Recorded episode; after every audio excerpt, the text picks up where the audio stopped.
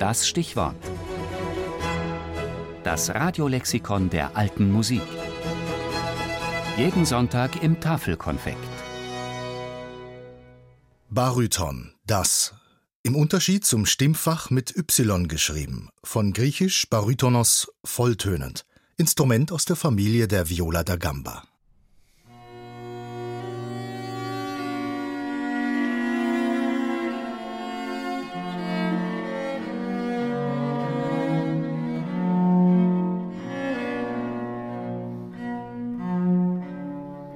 Haydn sagte mir, dass es ihn viel Schweiß und Mühe gekostet habe, für das Bariton zu komponieren. Doch habe er durch diese Mühe große Vorteile beim Komponieren für andere Instrumente gewonnen. So berichtete 1812 einer von Haydns ersten Biografen, der italienische Literat und Librettist Giuseppe Carpani. Warum dieses Instrument einem Meister wie Haydn derart viel Schweiß gekostet haben sollte, weil es äußerst kompliziert zu spielen ist. Im Prinzip handelt es sich beim Bariton um eine Gambe zwischen Tenor und Basslage. Der Unterschied? Das Bariton hat neben den sechs Spielseiten aus Darm, die mit dem Bogen gestrichen werden, noch mehrere Resonanzseiten aus Metall.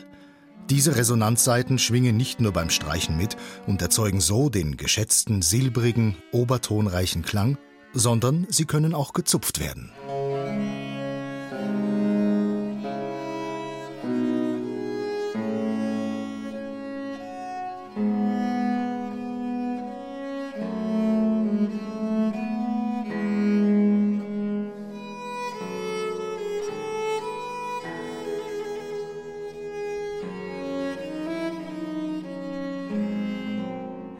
Die Resonanzseiten verlaufen rechts von den Spielseiten. Sie sind nach oben durch eine Holzleiste abgedeckt und unten offen, so dass sie mit dem Daumen der Griffhand gezupft werden können. Der Baritonspieler verknüpft gewissermaßen verschiedene Klangsphären. Hier Viola da Gamba, dort Cembalo oder Mandoline.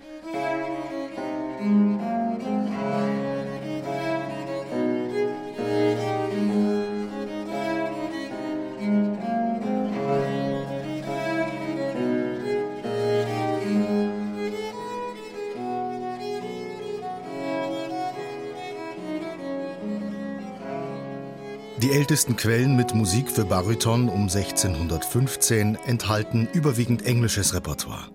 Dort ist das Instrument wohl auch aus der Lyra Viol entwickelt worden.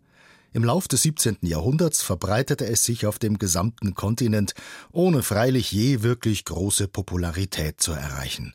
Dennoch fand das Bariton vor allem in der Zeit der Empfindsamkeit wegen seines sanften und intimen Klanges zahlreiche Bewunderer, wie etwa Haydns Dienstherrn, den Fürsten Nikolaus Esterhazy. Und findet sie bis heute. Sie haben sich in der International Bariton Society zusammengeschlossen und dafür gesorgt, dass sich auch die Komponisten unserer Zeit für das seltsame Zwitterwesen zwischen Streich- und Zupfinstrument interessieren.